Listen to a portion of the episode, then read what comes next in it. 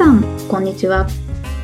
鈴木康之のノンストレスコミュニケーションポッドキャスト、今週も始まりました。ナビゲーターの山口直美です。鈴木さん、今週もよろしくお願いします。はい、よろしくお願いします。いよいよ1ヶ月でございます。もう早いですね、もう12月になっちゃいますもんね。12月になりますね。ね、もうなんかこう、2023年も12月になりますってメディアでニュースだとか SNS でもそういうような言葉が多くなると、もうそれだけでなんか、そわそわしてくるというか、何か急に出てくるのを毎、毎週のようにとか、毎毎日とは言うんだけど、毎週のようにきちっと掃除しとけばいいんだけど、なんかね、12月聞くと、ああ、大掃除だとか、ね、なんか、ああ、やらなきゃって、いつやるんだ今年？とかね、そういう風になってくるよね。はい。本当ですね。あとそう。お正月の用意しなきゃとか、いろいろとなんか次から次へとおおなんか思い出したように出てくるよね。そうなんですよね。なんでしょうね。せっかくのお休みもあるはずなのに、なぜかそうなんですよね。そうでしょ？そういうような状況に今なってきてる。でも面白いもんね。世の中ってね、えっ、と、うん僕がもっともっと若かった時の20代とかもそうだけど、30代、40代、50代ってなって、年々ね、あの、クリスマスのタイミングとかがはい。早くなってきてる。あの、じゅあの外に出たりとかすると、えっ、と、昔は12月に入ってクリスマスツリーがこう、街中に出てきたりだとか、なんだけど、今は、あの、10月の終わりにハロウィンがあったじゃない？はい。ハロウィンが終わった途端にもうなんか、サンタクロース出てるからね、あれ？って思って。ああ、そう言われればなんか忘年会とかもすごい前倒しして11月にやっちゃうとかっていうのも増えていますしね。そうそうそうそうそう。う。うんうん、ってことは、意識は結構早めに気づくようになっているはずなんだよね。ああ、そうですね。はもう、あの、巷のケンタッキーフライドチキンさんでは、あの、クリスマスといえばね、あの、うチキンとかパーティーバーレルっていうな、ああいうね、はい販売してらっしゃるけど、もう、あの、カーネル・サンダースさんは、えーすでに、えっ、と、サンタクロースの格好をしてますよ。そうですか。そう、予約ももう始まってるんじゃないかな。へー11月に入って、11月の半ばぐらいから。だからもう半月とか、まあ昔に比べて1ヶ月とかうん。早くなってる。ってことはですよ。それではい意識が、ああ、そうか、もうクリスマスとか年末だなっていうのを、12月に入る前から、11月ぐらいから、ないしは10月の末ぐらいからかね、感じらる。れるようになっていたら、じゃあ、そこら辺から掃除も始めたりとか、ね、うんお片付け始めていたら、変な話、2ヶ月あるわけですよ、年末まで11、12とね。そうすればはいゆっくりと丁寧にできると思うんだけど、掃除だけはね、なんかギリギリまでしないね。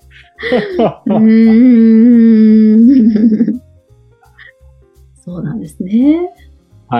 時間の流れが早くなってきてるから、早く意識もできるから、やりゃいいんだけど、なかなか、はい、あの、頭と体が動かないですね。っっていうような状況だけど。まあ、早めに僕も、いやいや、本当にそうですよ。なので、うんと、それでもやっぱり、この前も気づいて、少し、えっ、と、片付けられるものとか、あの、年末になるとゴミが最終し、えー最終でこうはい持ってくるのがいつまでですよとかって張り紙が出たりとかすると、あの最後の最後ってすんごい量がこう出てない？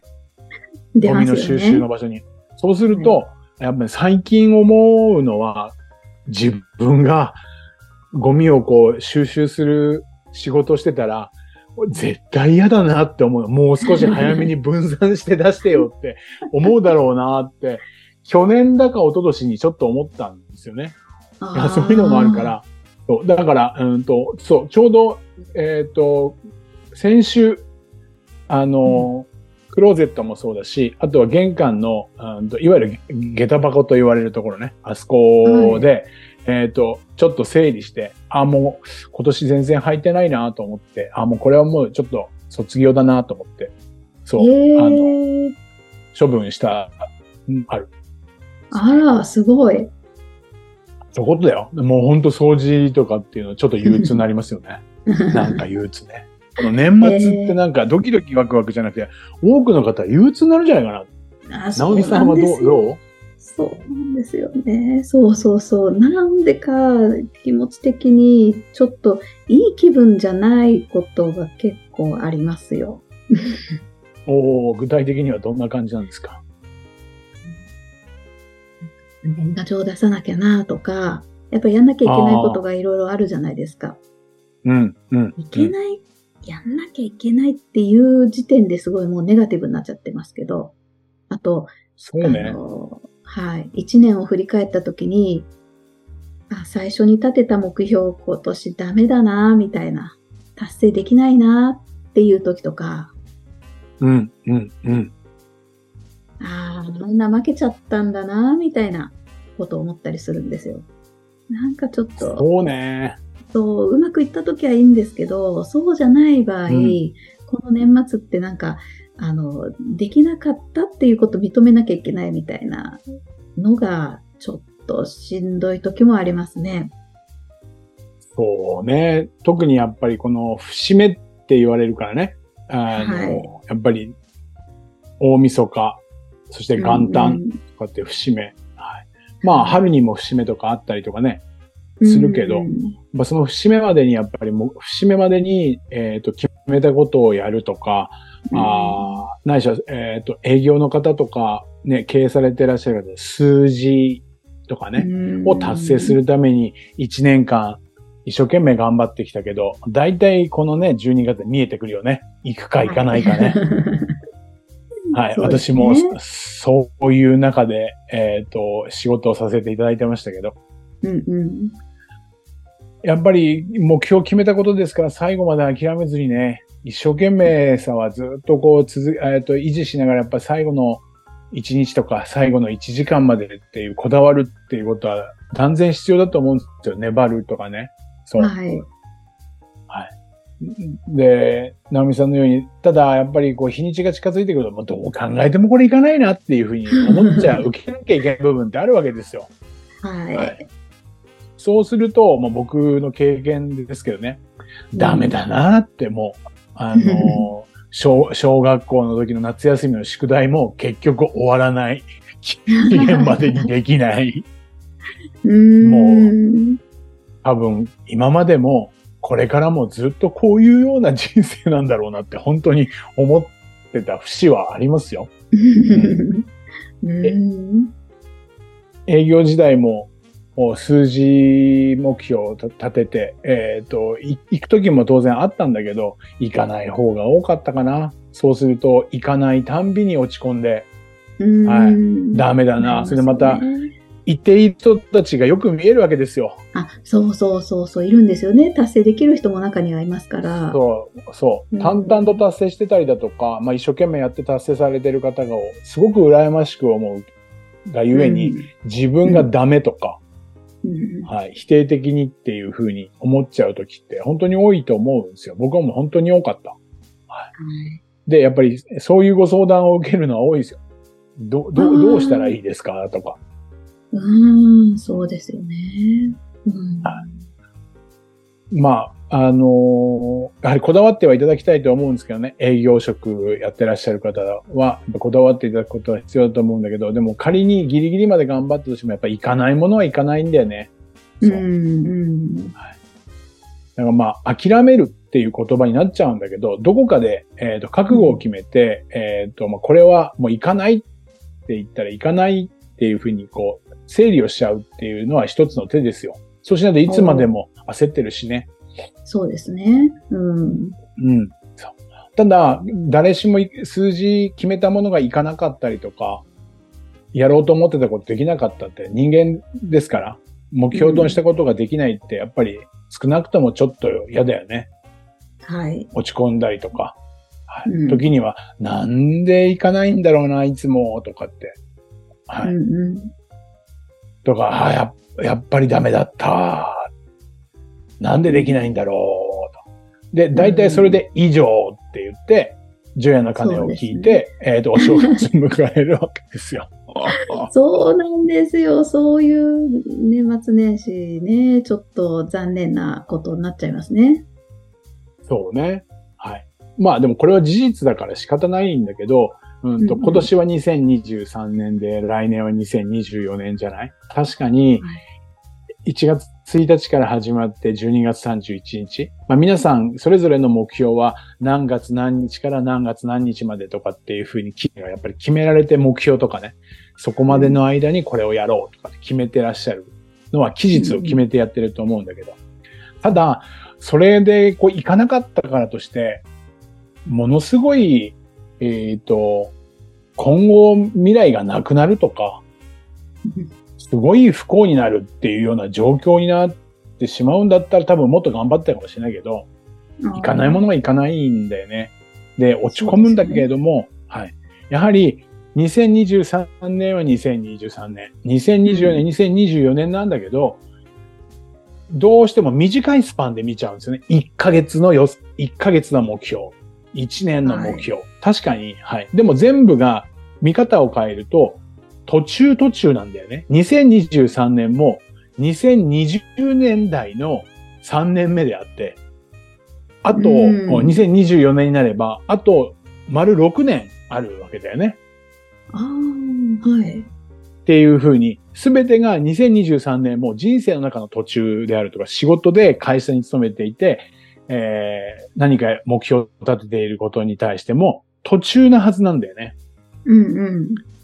そうなった時には、うーんと、まあ、諦めも必要なんだけど、行かなかった。残念。なんで行かなかったんだろうって言って、一生懸命頑張ったのに、以上ではなくて、頑張ったけど行かなかったには、あ行かなかった。で、行かなかったにはやっぱり理由があるなって言って、やっぱある程度日々の行動とかを振り返って、理由を探ってみるんだけど、その中で、じゃあ2024年は、どのようにしたらその目標が達成されるか、ないしはやろうとすることができるかって、そっちにやっぱり視点をフォーカスしていかないと、2024年を気持ちよく迎えられなくなっちゃう。ああ、そうですね。うん。で、いくら2023年を悔やんだとしてももう戻らないし、その落ち込みを2024年にどう生かすかって言ったら、また行かないっていうことがに生かされちゃうからね。ああ、そうですね。うんうんうん。常にどうやったらできるかとは、どうしたら改善されるかって言ったところに、早く視点を戻すと、うんこの2023年行かなかったことは残念だけど、それによって来年は原因がある程度分かったから、もう少し早めに仕掛けようとか、もう少し、あえーっと、逆にね、目標の数字であるとか、目標の数を減らそうとか、ー長いスパンでもう少し見てって言って、うんうん達成しやすいような形を自分で作ることがままず先決。なるほど。そうすると自分が楽なのと、行かなかったこの落ち込みを引きずらなくていいんですよ。行かなかった。それよりももう2024年は行くことを前提に目標を立てて考えられたから、よーし、じゃあもうお正月はもう、お雑煮から何からもう食べまくってやるって全然 OK だと思うんでね。ああ、いいですね。そっか。2023であえて区切る必要は、まあ、もちろん節目ではあっても、うん。わかんないですもんね。2024年に入ってすぐにもしかすると達成するかもしれないし。そう。それでやっぱり喜びを得るために、ね、はい。それこそ設定をしするし、せそれを喜びを得るために、目標をクリアするために来年が来るわけだから、うん。達成しやすい方法を考えるっていうこと。そうですね。じゃあそそっか。現実をちゃんと見れ見ればいい。ちょっとショックだけど、まあ、あのいろいろと分析して、あ、ここもっとこういう風にしたら伸びしろあるなとかっていうことも、うんあの出して、で、来年こうしてみようっていう風にしとけばいいんですね。そうです、そうです。なので、節目っていうのは結果を出さなければいけない期日、期限っていううん、限度の日として捉えることも当然できるんだけど、今お話ししてたのはどちらかというと、切り替えなんですよ、切り替え。ああ、はい。うんはい。切り替えのためだから、行かなかったっていうことを、じゃあ次は行くためにはどうしたらいいかっていうことを考えようって言って、節目っていうのは切り替わる時期だから、切り替えなきゃいけないんですよ。そっかそっか。わざわざ凹むためとかじゃなくって。そうそうそうそうそう。気持ちだけがずっと2023年でずっと止まっちゃってる。そうですよね。引きずっちゃいますもんね。むしろ2023を。そうそうそうそう。年が変わ。るっていうのは、はい。うんどんなこと、いろんなことあるかもしれないけど、切り替わる時だから、うんうん、悪かったら悪かったなりで、それは反省したりだとかして、うん原因をある程度突き止めるんだけど、それ以上にもっとゆっくり丁寧に2024年はどのようにしたら行くのか。おーでそれでもっと分析できれば、これはもう絶対にうん。自分では、今の自分では無理だなと思ったら、量を減らすとか、うん。1年スパンじゃなくて2年でいくつかに分けてやっていこうとかって、また違うアイディアも出てくる。そうすると気づいたら、あ、なんか落ち込んでる期間が短くなる。何よりも。そう。はい。うん、ああ、全然違いますね。いいですね。はい。そのためにもう早めに何かって言ったら、えっ、と、来年のね、えー手帳を買って、もう早めに、えー、切りをつけて、切りをつけて、来年の予定を早めに立ててた方が心地よく迎えられる。そうですね。そうそうそ。そううしましょう。買いに行きましょう。そうでした。そうそうそう。そうすると、今年のことを踏まえて、来年は本当に1月1日からうん、こういうふうに動こうとか、こういう気持ちでいこうっていう、モチベーションの部分もそうだよね。マインドとか。そこはもいついてくるのはスケジュールを先に早めに立てるからね。うんうん、そう余裕ができるし。それもいいと思うので、そう。あの、僕もひ今までっていろいろとやることが本当に多かったりとかするから、うん来年の手帳、来年の手帳と思いながらもギリギリまで、えっ、と、買わなかったりとか、買おうと思ってもど何がいいかなって選んでて、結局、ダラダラしちゃうじゃない？はい。だいたい今は、えっ、と、1月スタートの手帳でも、だいたい10月ぐらいから出始めるからね。あそうですよね。はいはい。あとは、あえて、2024年の、お目標あの、スケジュール帳を買うのに、10月スタートっていう手帳もあるから。はい。だけど実際気持ちとしては2024年は1月からなんだけど、自分の気持ちとしてはもう10月から始めてるんですよ。で、いいですね10月で終わるって言って、2ヶ月より、2ヶ月前自分の方がは早く動くっていう10月スタートっていうのがありますね。いいですね。はい。そう。ここは僕最近この2年、3年目か。今度3年目だけど、10月スタートの、なので、あの、手帳にしてるんですよ。でも気持ちはやっぱり、気持ちはやまやっぱり12月で終わって1月なんですよ。